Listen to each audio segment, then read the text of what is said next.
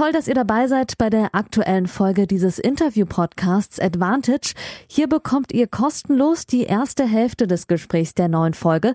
Das Gespräch endet nach der Hälfte des Interviews und das gesamte Interview, das gibt's exklusiv auf der Patreon-Seite dieses Podcasts unter www.patreon.com slash advantagepodcast. Und jetzt viel Spaß beim Hören.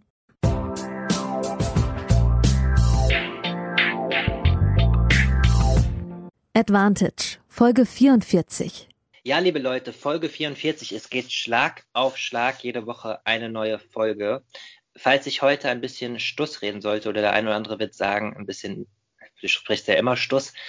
Ich bin ganz gut im Stress, stehe kurz vor einer großen Veröffentlichung. Heute war Deadline und Andruck heute Abend. Deswegen war ich ganz froh, dass mein heutiger Gast auch heute nochmal angerufen hat, gesagt hat, lass mal ein bisschen später sprechen. Ähm, und ich rede von dem allseits bekannten Tim Pütz. Grüß dich. Hallo Yannick. Freunde. Für die ganz für die ganz seltenen äh, Fälle unter euch Tennis Freaks, die äh, Tim noch nicht so gut kennen sollten, zwei Hinweise. Hinweis Nummer eins, es gibt eine lange Folge mit Tim Pütz. Äh, Tim war schon mal zu Gast äh, kurz vor dem Start der US Open, nachdem er aus der damaligen Bubble, ihr erinnert euch, die vielleicht gar nicht so eine krasse Bubble war, abreisen musste, weil er es knapp nicht reingeschafft hat und dann aber hier im Advantage Podcast Rede und Antwort stand. Daraus ist dann auch noch ein großer Sportschau-Text äh, geworden.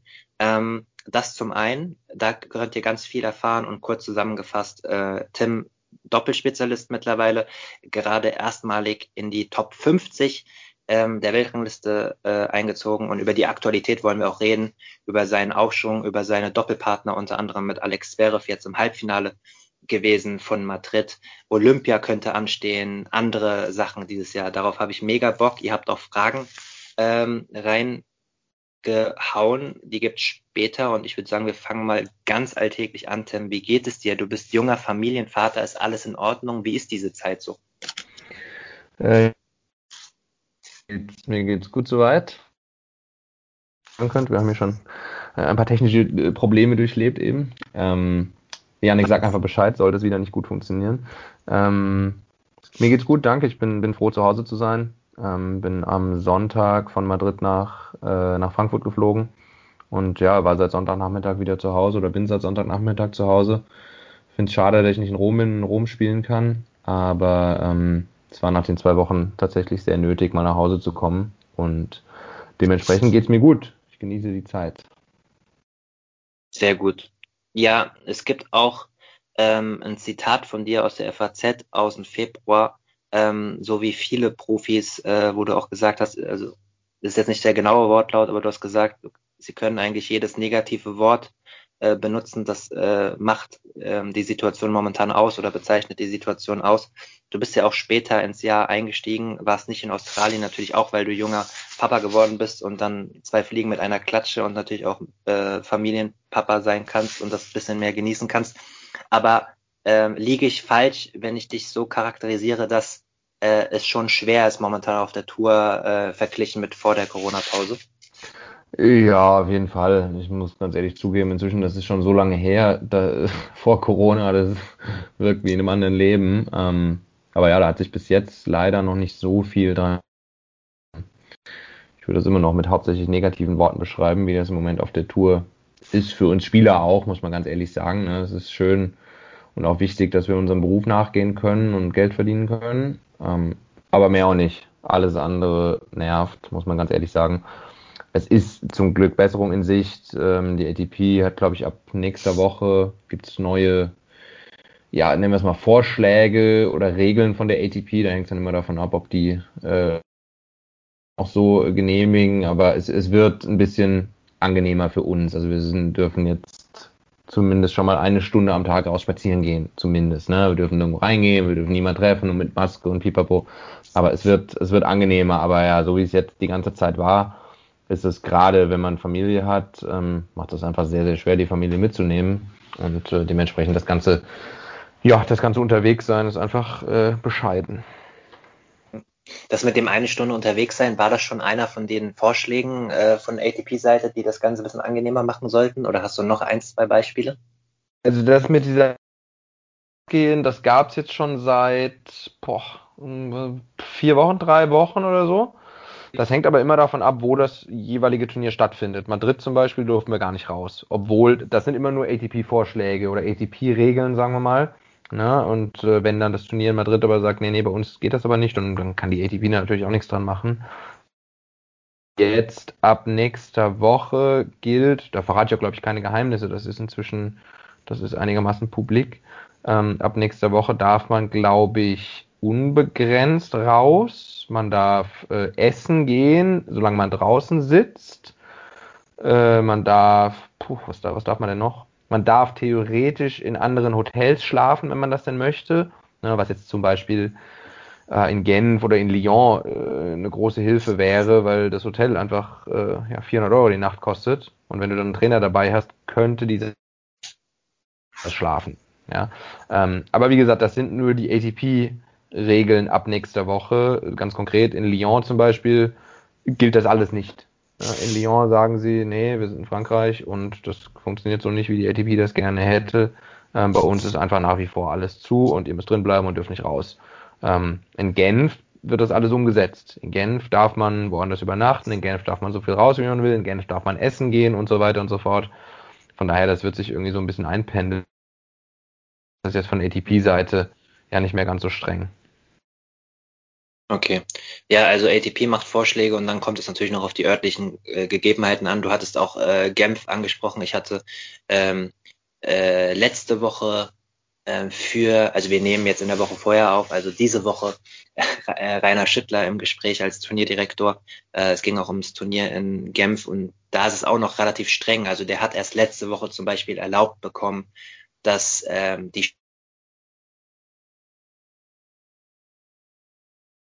das war, äh, also da wird es dann vielleicht auch so sein, dass die ATP-Regeln nicht unbedingt durchgezogen werden können, aber das werden wir weiter beobachten und nicht zu den French Genau, das hängt, ja, das hängt einfach immer vom, vom Turnier ab. Ja, ja, definitiv. Ähm, wenn wir gerade bei etwas äh, negativeren Sachen sind, äh, haken wir die ganze Sache auch noch ab, aber die hm. ist ja noch so gut ausgegangen. Ähm, ich sag nur Schlägerpanne Doha. Das war eine Überschrift von Sport 1. Das, wenn man das googelt, äh, kommt das Video zuerst von Sport 1, die das dann ein bisschen ausgeschlachtet haben, Boulevardesk. Ähm, war natürlich nicht so äh, schön für dich. Ähm, für alle, die dies nicht mitbekommen haben sollten, du hast äh, einen Return gespielt, äh, war ein guter Ausschlag, bisschen spät dran, hast dich gestreckt ähm, und dir ist der Schläger aus der Hand gefallen, Schlägerkopf auf den Boden und du hast den Griff ins Auge bekommen. Ähm, ist mittlerweile alles wieder in Ordnung, weil das sah sehr übel aus. Ja, also ähm, äh, ja, um das mal kurz zu antworten, äh, es ist alles in Ordnung. Ich muss es ein bisschen beobachten noch. Ich habe ab, also ich habe immer noch so äh, ja ganz leichte Probleme mit der Netzhaut. Ähm, aber im Endeffekt, äh, ja, es ist, ist, ja, außer dass ich ein blaues Auge und eine Platzwunde hatte, war im Endeffekt nie irgendwas machen. Ich musste äh, ein bisschen Augentropfen nehmen, ich musste aufpassen ein, zwei Wochen lang ähm, und äh, mehr, mehr war nicht. Ich, das mit der Netzhaut ist bis heute immer noch ähm, ein Thema, aber so wie es aussieht, äh, bin ich im wahrsten Sinne des Wortes mit einem blauen Auge davon gekommen und das sollte jetzt nach und nach immer noch weggehen. Wie, wie äußert sich das, die Probleme mit der Netzhaut, wenn ich fragen darf? Gibt, man sieht dann so Lichtblitze an der, an der quasi wie, wie in der Seite, als, als würde, als würde neben meinem Kopf jemand äh, ein Foto schießen zum Beispiel. Und das kam erst, das kam erst so eine Woche, nachdem das passiert ist, oder, oder drei, vier Tage, nachdem das passiert ist. Also direkt am Anfang habe ich das nicht gehabt. Und ähm, dann bin ich, ja, ich war, ich war in Doha einmal beim, beim Augenspezialist, bevor ich geflogen bin, weil ich natürlich sicher gehen wollte mit dem Druck im Flugzeug und so weiter und so fort, dass ich da fliegen kann. Dann war ich in Deutschland in der Augenklinik, ähm, als ich zurückgekommen bin. Und dann ging das los mit diesen Lichtblitzen äh, in der nächsten Woche, in der ich dann zu Hause war. Und ähm, genauer untersuchen lassen. Auge, ja, soweit man das machen kann, einmal komplett auseinandergenommen. Und es ist in Ordnung, ne? Die Netzhaut war da ein bisschen ja, geprellt und genervt und so. Das erklärt auch diese Lichtblitze. Ähm, aber es war so, wie die, ja, wie die Augenärzte mir das gesagt haben, das ist jetzt wesentlich besser geworden mit der Zeit. Und inzwischen habe ich es eigentlich so gut wie gar nicht mehr. Ja, und dementsprechend äh, muss man jetzt auch nichts weiter machen. Mhm. Äh, Gab es irgendwelche Reaktionen von anderen Doppelspezialisten oder Tennisspielern, denen mal ähnliches passiert ist oder andere Umstände, die aber auch dann so krass geendet sind? Boah, ich weiß noch, dass in Rotterdam vor zwei Jahren oder drei Jahren äh, ist ihm ein Ball vom Rahmen ins Auge gesprungen. Ich habe dann in, ich habe in Doha äh, mit Roberto Bautista noch geredet abends. Der hat gesagt, ihm ist das auch mal passiert mit einem Ball. Er hat irgendwie Return gespielt und Rahmen und dann ins Auge. Ähm, ich glaube, dem Dustin ist das mal passiert, meine ich, auf Rasen. Aber normalerweise, also dass sich jetzt einer Schläger selbst ins Auge gehauen hat, glaube ich, bin ich der Erste.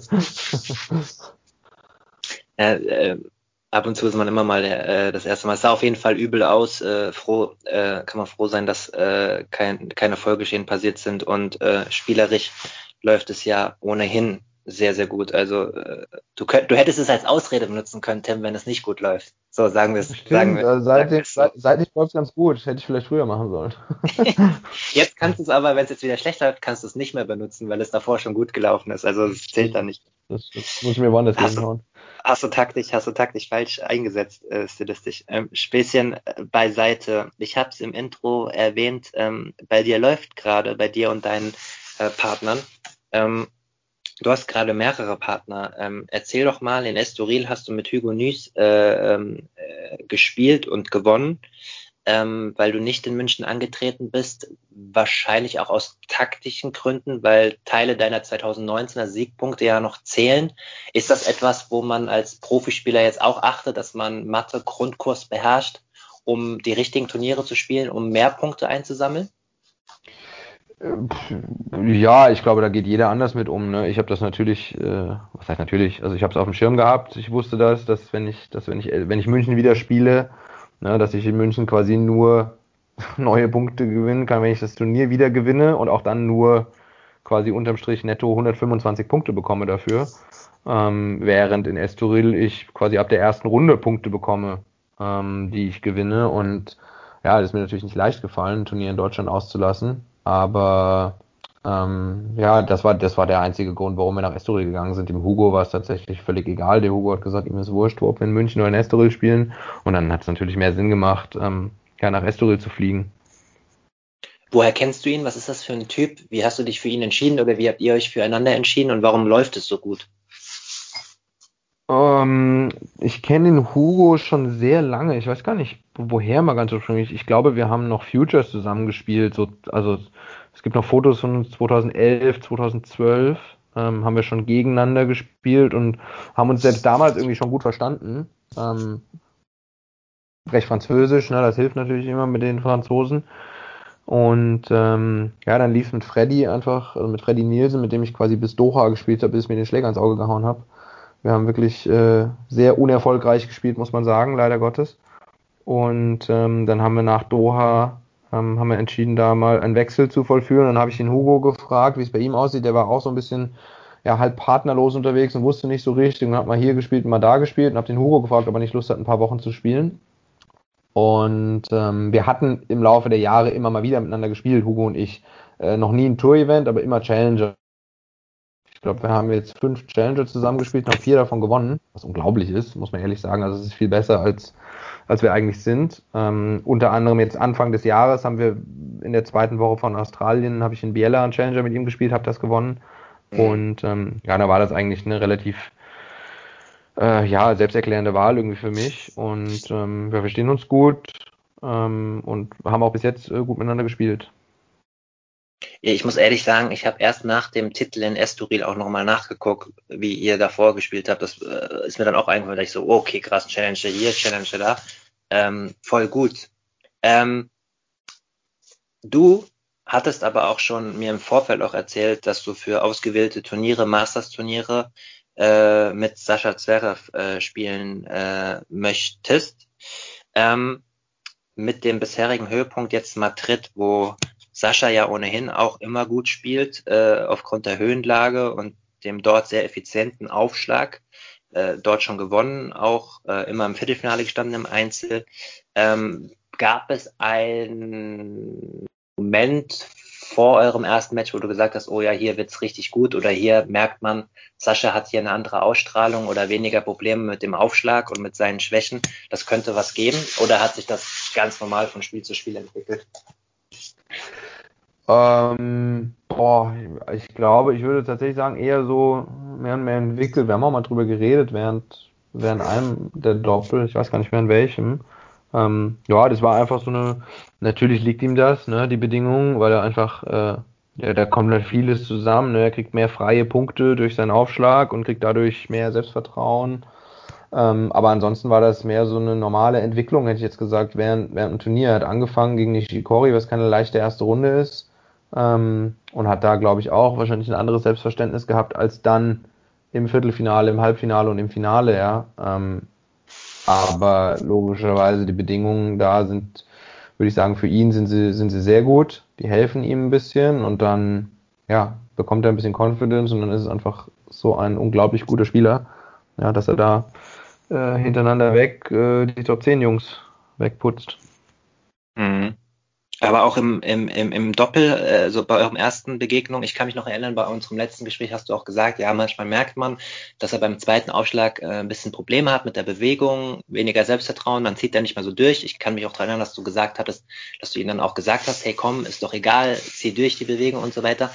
Gab es da so wirklich so einen signifikanten Unterschied, wo du gemerkt hast, okay, hier läuft, hier muss ich mich um sowas gar nicht kümmern, äh, wir werden hier richtig erfolgreich sein? Also gar nicht so aufs Einzel bezogen, ähm, sondern eher doppelt. Er hat, er hat schon immer noch ab und zu mal so, so ein, zwei Wackler drin irgendwie. Ähm, nur hat sie in Madrid hat sie nie so richtig gekostet. Also sie hat eigentlich äh, diese Woche sehr gut angefangen gegen Nishikori, hat er sehr gut serviert, hat keinen Doppelfehler serviert in unserem ersten Doppel und im zweiten Doppel hat er, äh, eigentlich im Doppel hat er überhaupt keinen Doppelfehler gemacht. Ähm, ja, gegen, gegen Nadal, ja, es also was, was weiß ich schon, ne? ich sitze ja nur neben dran, guck's mir an. Es passiert ihm ab und zu mal, dass er es immer noch hat, dass er da irgendwie so ein bisschen das Timing verliert, ne? aber er hat in, in jedem Match, wenn ihm das passiert ist, ist er hingegangen und hat den nächsten dann äh, super serviert. Ne? Es hat sich nie so, es ist nicht so passiert wie in München, wo das dann mehrere Aufschläge hintereinander passiert ist und immer schlimmer wurde. Ja, das hat er in Madrid. Äh, ja, wenn er dann mal einen Doppelfehler gemacht hat, wird er auch sehr schnell genervt von den Doppelfehlern. Aber er hat immer nur einen gemacht und danach sofort wieder gut serviert. Ja, und ich glaube, das ist jetzt, das ist jetzt nicht nur die Höhenlage, ne? das ist auch ja, viel Arbeit. Ja, er wird auch viel im Training und arbeitet dran und in Madrid hat es Früchte getragen. An dieser Stelle passt eine Hörerfrage von Patreon Lukas. Danke Lukas für deine Unterstützung. Wir schwanken momentan immer zwischen 40 und 50 Supportern auf äh, patreon.com slash advantage podcast, wo ihr diesen Podcast ab 5 Euro im Monat unterstützen könnt. Ähm, damit dieser Podcast werbefrei bleibt und ich meine Recherchen auch weiter vorantreiben kann und in der Selbstständigkeit auch finanziell ein bisschen punkten kann. Deswegen danke Lukas und stellvertretend und allen anderen für eure Unterstützung. Die drei neuesten sind auch äh, Daniel, Eva und Leo. Und Daniel ist Patreon geworden durch einen Gutschein äh, den ihr bei mir erwerben könnt und tennisbegeisterten Leuten, Freunden oder aus der Familie für einen Monat bis zwölf Monate schenken könnt. Für Informationen könnt ihr mir gerne per Mail unter yannick.schneider.mailbooks.org oder über die sozialen Medien, äh, Instagram zum Beispiel advantage-podcast, eine persönliche Nachricht schreiben. Zurück äh, zur Frage, äh, wir können das nämlich jetzt mal anhand dessen auch klären. Ähm, ich glaube, die Frage hast du auch schon mal allgemeiner beantwortet. Nach welchen Kriterien sucht man einen Partner im Doppel aus?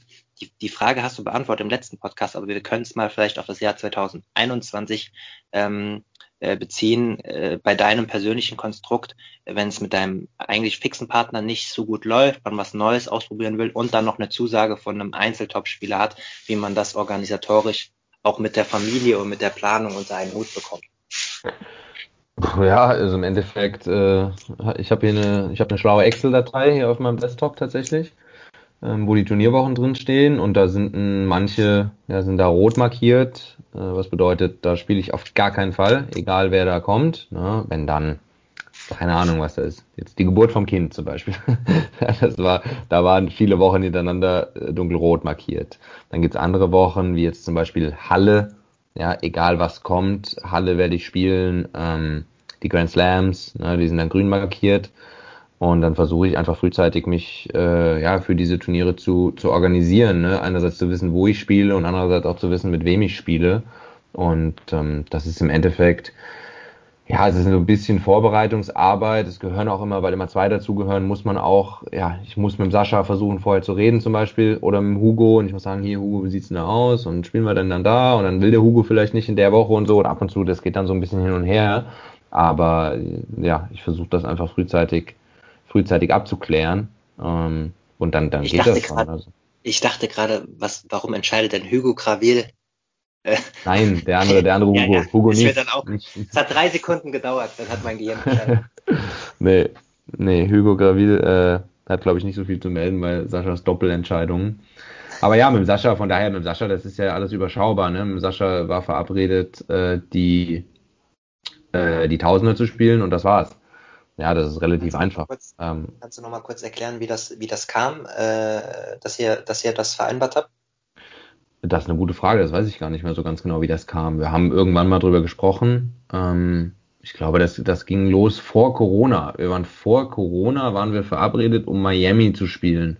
Und dann hat Sascha gefragt, äh, von sich aus tatsächlich, glaube ich, ob wir nicht auch, boah, was waren da, Monte Carlo, ich glaube, Miami und Monte Carlo wollten wir spielen oder sollten wir spielen. Und das ist ja dann alles ins Wasser gefallen 2020. Und ja, irgendwie so kam das dann, wo aber irgendwann klar, so die Tour geht wieder los. Ähm, dann habe ich gesagt, gut, dann wie sieht's aus mit Cincinnati? Dann haben wir da gespielt, haben zwar erste Runde verloren, aber ich glaube, es macht uns beiden einfach Spaß zu spielen. Ne? Ich, ich versuche, ich stelle dem Sascha jetzt nicht viele, ja, ich versuche es locker zu halten, ne, wenn wir zusammen spielen. Ähm, ich glaube, er hat Spaß. Ich glaube, es ist auch schön für ihn, dass er sieht, dass wir erfolgreich sein können, wenn wir zusammen spielen. Ja, wir haben in Miami eine Runde gewonnen dieses Jahr, haben dann danach nicht mehr so berauschend weitergespielt. Ähm, jetzt haben wir Madrid sehr erfolgreich gespielt. Also ist auch schön zu sehen für ihn und ich glaube, er versucht das Doppel auch so ein bisschen zu nutzen, ne, um reinzukommen, um sich an die Bedingungen zu gewöhnen, um vielleicht am Aufschlag zu arbeiten oder an den Volleys oder wie auch immer. Ja, so, äh, ja, so ist, ist da irgendwie diese, diese Vereinbarung zustande gekommen und jetzt müssen wir mal gucken. Ne? Jetzt ist erstmal lange kein Masters mehr. Ich glaube, bis bis im, bis im August sind keine Masters mehr, von daher muss man mal schauen, wie das weitergeht. Da ist Olympia zwischendrin, müssen wir schauen. Aber ja, bis jetzt sind wir, glaube ich, beide sehr zufrieden, wie das gelaufen ist.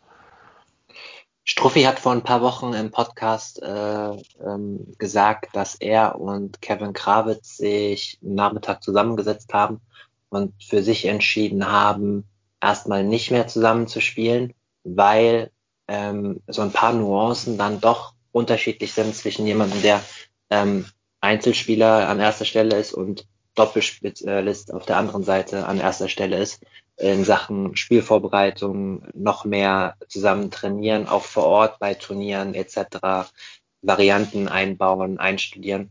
Und ähm, Struppi auch gesagt, dass er das total verstehen kann, äh, weil er, weil jemand wie Kevin und ihr natürlich auch alle dann ja natürlich dann Vollblut Doppelspitzen seid und alles Mögliche rausholen wollt. Wie ist das denn für dich, wenn du mit einem äh, äh, Top Ten Einzelspieler bist? Also nimmst du das bewusst in Kauf, dass du da weniger spezifisch das trainieren kannst oder ist dir das, sind dir sowieso andere Kriterien da wichtig? Naja, also äh, wenn wir jetzt von den Tausenden reden und von Sascha und mir ganz konkret, ne, dann geht es bei mir in erster Linie mal darum, ins Turnier reinzukommen. Ja. Ne, die Cuts bei den Tausenden sind, sind irgendwas zwischen 60 und 70. Ja, so dass ich, der jetzt die ganze Zeit irgendwie Pi mal Daumen 55 stand, ich gar nicht viel Optionen habe, da reinzukommen. Das heißt, entweder ich spiele mit Sascha oder ich spiele gar nicht. Und ähm, dann nimmt man natürlich irgendwie in Kauf, dass der Sascha mit mir jetzt, wir werden kein Doppeltraining machen, bei keinem einzigen Turnier, das weiß ich vorher, da frage ich ihn gar nicht erst. Ne? Der Sascha stellt sich nicht hin und trainiert mir Doppel mit irgendwie zwei anderen Doppelspielern, sondern ich bin da ja dann nicht der Einzige, ne? da gibt's dann, das sind dann immer wieder die gleichen Verdächtigen irgendwie, ne? der Nico Mahü zum Beispiel, der mit dem Herbert immer spielt, der Herbert spielt immer Einzel, Deswegen trainiere ich dann sehr viel mit Nico Mahü zusammen oder mit Rohan Bopana, der viel mit Shapovalov spielt oder mit Fabrice Martin, der mit dem Chardy spielt. Also es gibt ja so ein paar, ähm, ein paar Halunken, ne, die auch mit Einzelspielern spielen. Das nimmt man einfach dann in Kauf und ähm, klar, idealerweise macht man es so wie der Kevin und man sucht sich einen festen Doppelpartner, mit dem man es hilft, wenn man an den gewöhnt ist und und und. Aber das ist mit Sascha nicht machbar oder es ist mit keinem Top-Doppelspieler, äh, Top-Einzelspieler machbar. Das ist auch mit Struffi nicht machbar, weshalb der Kevin am Ende dann gesagt hat, du, es passt einfach nicht so gut, ne? was der Struffi, wie du schon sagst, völlig versteht. Ähm, ja, und ich hätte dem Kevin genau das Gleiche gesagt. Ja, das ist, der Struffi ist ein sehr, sehr guter Spieler, auch ein sehr guter Doppelspieler. Aber der Strophi wird mit Kevin nicht viel trainieren. Genauso wie der Strophi mit mir nicht viel trainieren wird, wenn wir auf dem Turnier sind. Ja, und mal zusammen denkt sich das auf, ja, bestenfalls vielleicht mal eine Trainingseinheit. Und der Strophi ist noch einer, der stellt sich wirklich mal hin und trainiert mal doppelt mit jemand. Ja, der Sascha, Sascha nicht. Oder viele von diesen Top-Einzelspielern, die machen das gar nicht. Das ist gewissermaßen, ist das ein Nachteil und längerfristig ist das bestimmt ein Nachteil, aber ehrlicherweise würde ich sagen, ein sehr kleiner Nachteil. Jetzt in Saschas Fall, ähm, der Sascha ist jetzt auch nicht so der geborene Doppelspieler, der Sascha will auch gar keine Spielzüge irgendwie einstudieren oder sonst was. Der Sascha stellt sich hin und im Zweifel haut er noch einen Aufschlag mit 235 raus und dann ist auch egal, was du für Spielzüge kannst und was nicht. Ne? Der Sascha spielt so gut, dass das ein bisschen zweitrangig wird. Dann ist vielleicht die folgende Frage ein bisschen zu, äh, soll ich sagen, zu ernsthaft oder zu professionell gewählt. Vielleicht auch nicht, das wirst du mir gleich beantworten, aber vielleicht kannst du mal, ähm, ihr habt gesagt, ihr könnt nicht viel oder ihr trainiert nicht viel während so eines Masters mir zusammen, aber vielleicht kannst du mal an einem Spieltag sagen, wie das abläuft, wie du dich vorbereitest und dann auch mit Sascha zusammen vorbereitest, gerade auch wenn er noch am selben Tag auch Einzel hat, dass sich die Leute mal vorstellen können, auf was man da achten muss, beachten muss, um trotzdem die bestmögliche Vorbereitung zu haben. Boah, also nicht viel, um ehrlich zu sein. Ähm, ja, wir haben uns jetzt in Madrid, haben wir uns jeden Tag zusammen eingespielt. Also eigentlich immer, wenn wir die Turniere, wenn wir doppelt zusammen spielen, dann äh, spiele ich Sascha ein für sein Match. Dann, wenn er vorher Einzel hat, dann spielen wir uns halt vor seinem Einzel logischerweise ein. Ähm, wenn wir nur Doppel haben, spielen wir uns nur vorm Doppel ein.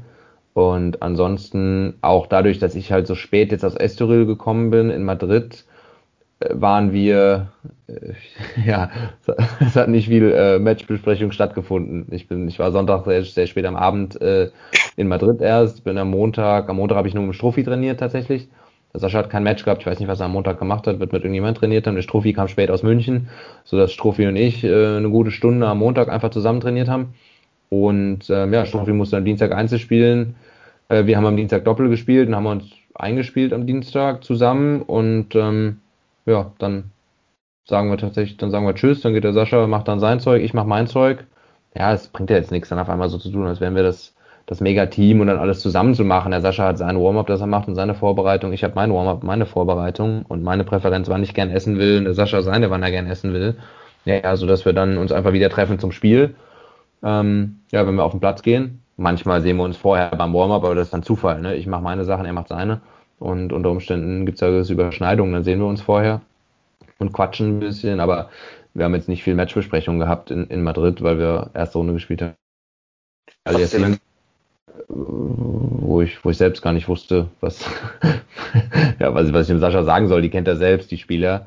Ähm, ja, zweite, zweite Runde haben wir gespielt gegen Royer und Melo und dritte Runde gegen Shapovalov und Bob Hanna. Also es war irgendwie so, es gab jetzt nichts groß zu besprechen. Und wie gesagt, mit Sascha ist es auch wirklich so. Mit Sascha, wir sind beide ja nicht so wirklich die Typen, die dieses klassische Doppelspielen, wo alles so sehr, sehr taktisch wird und und und. Ne? Ich würde sagen, wir spielen einfach beide ganz gut Tennis. Also ich will mich jetzt nicht mit Sascha vergleichen, aber immer noch für die Doppelkategorie bin ich immer noch einer der besseren Tennisspieler insgesamt. Ja, Überschrift, taktische. Überschrift gefunden für den Podcast. Fritz vergleicht mit Seraph. Passt so gut wie er. Ja, oder irgendwie sowas ja. in Richtung. Da lasse ich aber schon. Ähm, nein, bitte nicht. Bitte nicht, sonst spielt er nie wieder mit mir. Ähm, aber dementsprechend ist bei uns so die Taktik, äh, sagen wir mal, zweitrangig. Ja, und so wird das auch, ja, so bleibt das auch. Also auch wenn dann ein Turnier so weitergeht, wir reden nicht über die Gegner und was die vielleicht, wir sagen vielleicht mal klar, der hat einen besseren Vorhand-Return, der hat einen besseren Rückhand-Return. Äh, und da, ja, in engen Momenten versuchen wir lieber dahin aufzuschlagen oder dahin. Also das sagt auch der Sascha dann, das kommt auch von ihm manchmal, ne, dass er dann sagt, gegen Royer im letzten Aufschlagspiel, ne, sehen wir lieber auf die Vorhand, da trifft er gar keinen gut und so. Ähm, ja, das, das merken wir schon, aber mehr ist es dann nicht. Ne? Und das ist eigentlich ganz, ist mir auch ganz sympathisch. Ne? Ich bin auch eher so, ich bin lieber nicht so viel drüber nachdenken und einfach mal drauf und gucken, was passiert. Trotzdem danke für deine Erklärung. Ist, glaube ich, trotzdem auch interessant, ähm, da mal ein paar Insights zu hören. Und ähm, ich meine, ihr habt gut gespielt, äh, ihr profitiert gegenseitig davon. Du bist jetzt erstmal in die Top 50 eingezogen und du warst auch medienwirksam, dann auch ab und zu in der Box bei Saschas Einzeln zu sehen, von Sky angefangen. ja. Kannst du da mal das zu sagen? Waren einfach Plätze frei oder hat er gefragt, ob du reinkommst? Äh, oder wolltest du Zeit überbrücken? Wie ist das? Äh, ähm, das hat sich irgendwie ergeben, in der, der Sascha hat erste Runde gespielt gegen Nishikori Mhm. Und wir hatten danach Doppel und dann fand ich es irgendwie, ja, dann habe ich ihm halt angeboten, habe gesagt, du Sascha, äh, ich, ja, ich komme gern, ich komme gern in die Box, wenn du, wenn du, wenn du magst, ja, und er so, ja, ja, klar. Und die erste Runde hat er gespielt, nicht auf dem Center Court, sondern auf diesem zweiten Platz in Madrid. Und auf dem zweiten Platz in Madrid durften wir als Spieler nirgendwo zuschauen. Wir konnten dann irgendwo hin. Das heißt, ich konnte, ich konnte die erste Runde, wenn ich zugucken wollte im Stadion, ich musste quasi in die Box, weil es gab keine, es gab da keine Sitzplätze für uns. Wir als Spieler, wir durften nur auf den Center Court zum Zugucken. Da gab es irgendwie so eine kleine, so ein kleines Areal für uns. Ähm, und ansonsten hätte ich quasi nicht zuschauen können. Und äh, ja, da ich sowieso auf der Anlage war, da wir uns eingespielt haben morgens, hatte ich jetzt sowieso nichts anderes zu tun. Ich glaube, den Sascha hat überhaupt nicht gestört. Ich glaube, es hätte ihn auch nicht gestört, wenn ich jetzt nicht da gewesen wäre. Sascha hat sein Team, ne, mit dem er jede Woche unterwegs ist. Und dann hat sich das irgendwie so eingependelt, ne, und dann ist, äh, äh, ja, dann, dann war das irgendwie so, ja, das normale Prozedere. Dann war in der zweiten Runde schon gar keine Frage mehr, ob ich dann mitkomme oder nicht.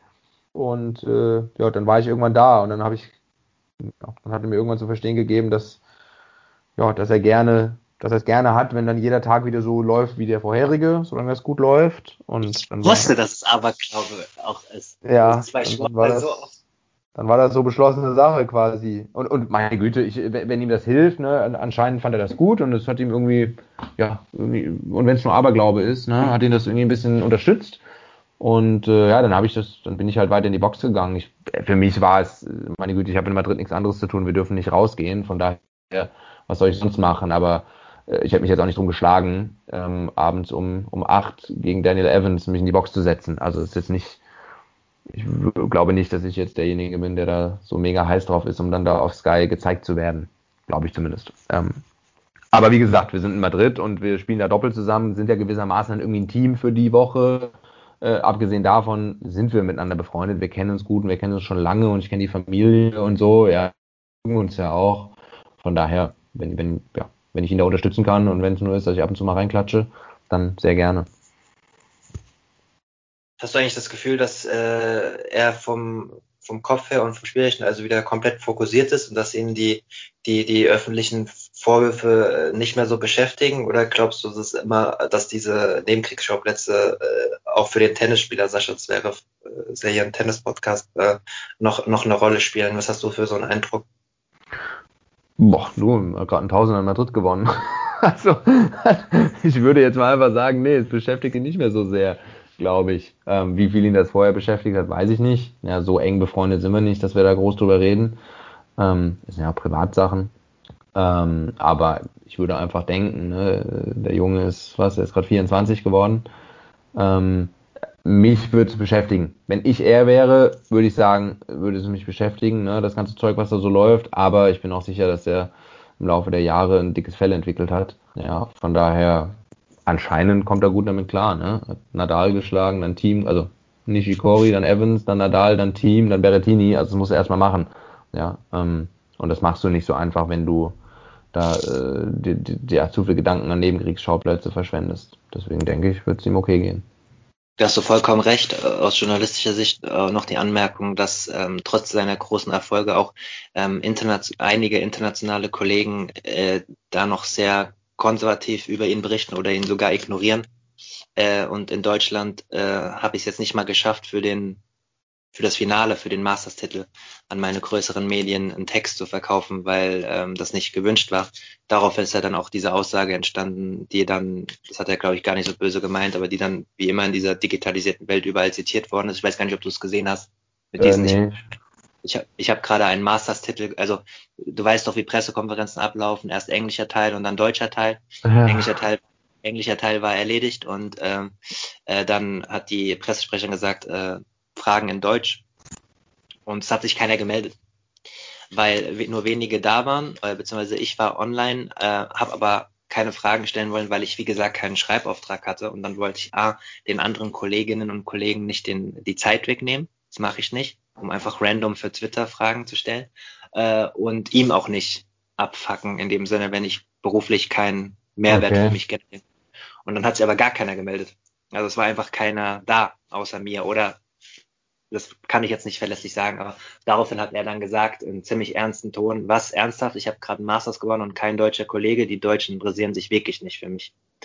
Und das äh, hat dann, haben dann zwei internationale äh, Journalisten, weil das hat es auf Englisch gesagt, äh, haben dann auf Twitter zitiert und dann ging die Kugel los und am Tag später hat dann Sportschau, Kicker, weißt du, diese Zitattafeln gemacht, die man kennt. Wenn irgendjemand okay. was Lustiges oder Böses sagt, ja. Und dann gab es wieder tausende Kommentare von wegen, der soll sich nicht so wichtig nehmen und so. Also es ging nach hinten los. Und jetzt hat er sich in Rom auf der ersten Pressekonferenz sogar dafür entschuldigt. Also äh, ja, ich glaube, was den Sascha und die Presse angeht, ist allseits bekannt, wie das läuft normalerweise.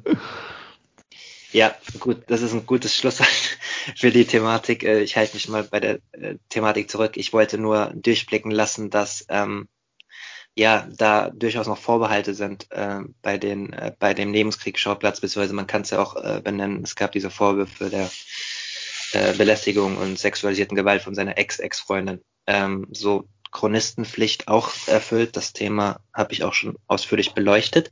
Wir machen weiter mit einem äh, tennisspezifisch viel interessanteren Thema. Erstmal, bevor wir das Thema anfangen, wie sieht denn deine weitere Planung aus? Hast du äh, während Corona-Zeiten eine konkrete Planung schon bis zum dritten Quartal durch oder äh, nur, äh, sagen wir mal, bis nach Wimbledon?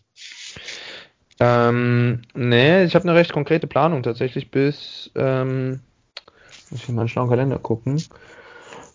Ähm, Im Grunde bis zum US Open ist ein relativ konkreter Plan jetzt schon. Der steht ja. und ähm, da muss man natürlich gucken, was mit Olympia ist, also ein bisschen Fragezeichen dahinter. Aber ähm, dann klammer doch mal Olympia aus, weil Nikolas, ähm, Patreon auch von mir, der hat unter anderem gefragt, was sind deine Doppelpläne für die restliche Saison? Also vielleicht kannst du mal so sagen, ähm, wenn du mit spielen möchtest.